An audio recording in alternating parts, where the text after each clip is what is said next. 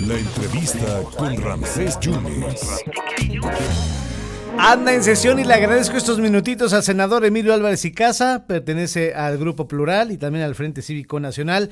Senador, lo mencionaron en la mañanera ayer ah, y, bueno, eh, ¿se militariza o no se militariza el país? Dice el presidente que él manda decretazo o otro, tiene otras alternativas para incorporar a, la Guardia Nacional a la Sedena. Ramsés, buenas tardes, grande alegría. Gracias. Y por tu conducto un abrazo allá a Jalapa y a todas las eh, comunidades en Veracruz, con a donde llegamos por tu señal. Muchas gracias. Y mira, eh, pues sí, sí, efectivamente una vez más me nombraron en la mañanera. A estas alturas del partido yo digo que eso es una medalla de distinción. Me siento muy honrado que me mencione en la mañanera, sobre todo cuando el motivo de mi mención tiene que ver con los señalamientos que le hago al presidente de la República en materia de decisiones que está tomando de manera equivocada. En esta ocasión, con mucha preocupación me refiero al anuncio que hizo el presidente de querer violar la Constitución al anunciar que por vía de un acuerdo va a mandar a la Guardia Nacional a la Secretaría de Defensa Nacional.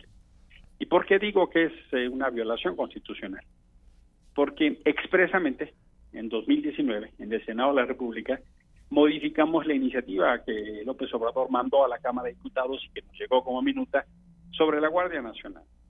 Y lo que le dijimos fue, así no, presidente. Si usted quiere una Guardia Nacional, que estamos de acuerdo, una Policía Nacional que nos ayude a enfrentar el tema, no puede ser militar, tiene que ser civil. Y la única manera en que eso pasó, Ramsés, con los votos de la oposición, es que nos sentamos a construir ese acuerdo. No puede el presidente, cuatro años después o tres años después, venir a decirnos que no se acuerda, que no sabe, que traiciona su palabra, pero sobre todo que le venga a dar la razón histórica a la militarización que promovió Felipe Calderón. López Obrador ofreció exactamente lo contrario a lo que está haciendo. Incluso fue una oferta y probablemente mucha gente por eso votó por él. No puede venir a decirnos hoy, con enorme fascinación por estrellitas y botas, que el único camino es mandar a la Guardia Nacional al ejército, eh, que la única solución es el ejército. Eso fue lo mismo que él le criticó a Felipe Calderón y a Enrique Peña Nieto. ¿Y por qué esto es delicado? ¿Y por qué esto es falso?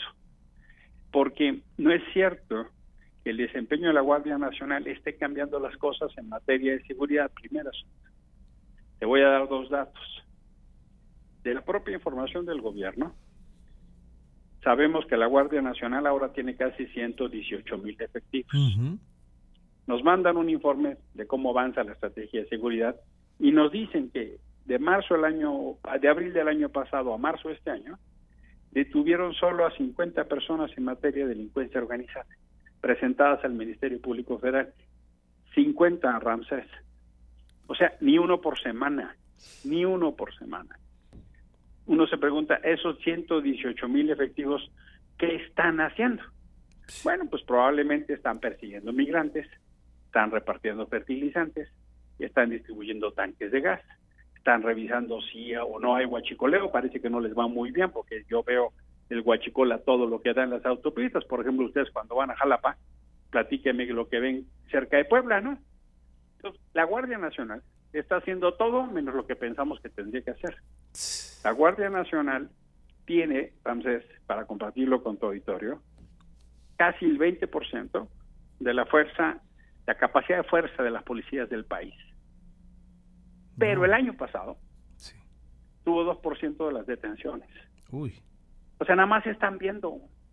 Pues Hemos visto cosas como la de que un agrupamiento criminal toma lugar en Sonora, incendian oxos en Guanajuato, en Jalisco, bloquean, masacres, homicidios, y uno se pregunta, ¿y dónde está la Guardia Nacional? De manera que no toca solo la discusión de la Guardia Nacional va o no va a la Sedena. Honestamente, lo que toca es ponernos a discutir entre todas y todos qué hacemos para mejorar la seguridad en este país. Eh, la conferencia de obispos, la conferencia del episcopado católico, a la raíz de la muerte, del homicidio de los jesuitas, de jesuitas en la Tarahumara, pidió un diálogo. Los jesuitas pidieron un diálogo. Los empresarios piden diálogo. El Senado pide diálogo. Sentémonos, pues. Porque, mira, ayer en el Senado era muy penoso, Ramsés.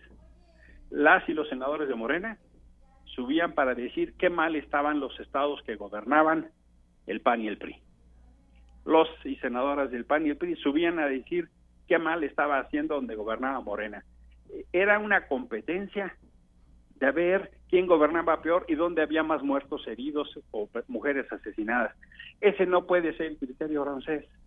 Está mal que en cualquier lugar del país haya homicidios, feminicidios, secuestros. Eso está mal en todo el país. Sí. No es una competencia de gobiernos incapaces.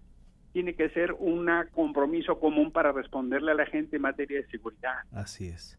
Y por eso le decía yo a la gente morena, oigan, es, es importante que el presidente convoque ese diálogo, él tiene legitimidad para hacerlo. Pues sí. Es un tema común, no es un tema de partidos, ¿eh? Sí, claro. No podemos estar lucrando con este tema y la discusión no es, o no debe ser, en mi opinión, si el presidente viola o no la Constitución. La discusión es cómo entre todos quienes tenemos una responsabilidad de representación, claro buscamos respuestas para que la gente no tenga miedo, no tenga pérdidas, no haya desaparecidos, no haya periodistas desasesinados, asesinados, Ese es mi, mi, punto esencialmente. Eh, para cerrar, senador, ¿te vas a tribunales entonces? Pues sí, o sea, lo que debe tener absolutamente claro López Obrador es que nos vamos a oponer por todos los medios pacíficos, eso lo subrayo, pero legales, políticos y sociales para oponernos a la militarización de México, que es un error, increíble que esta que se dice izquierda esté actuando peor que una derecha populista y autoritaria. Senador, muchísimas gracias siempre por tu generosidad. Gracias por contestarnos. Mi privilegio, fuerte abrazo, a la próxima. Muchas gracias, muchas gracias al senador Emilio Álvarez y Casa, se ve a tribunales en contra de que se adhiera la Guardia Nacional a la Sedena. Lo escucha usted en el 97.7 y en el 101.1.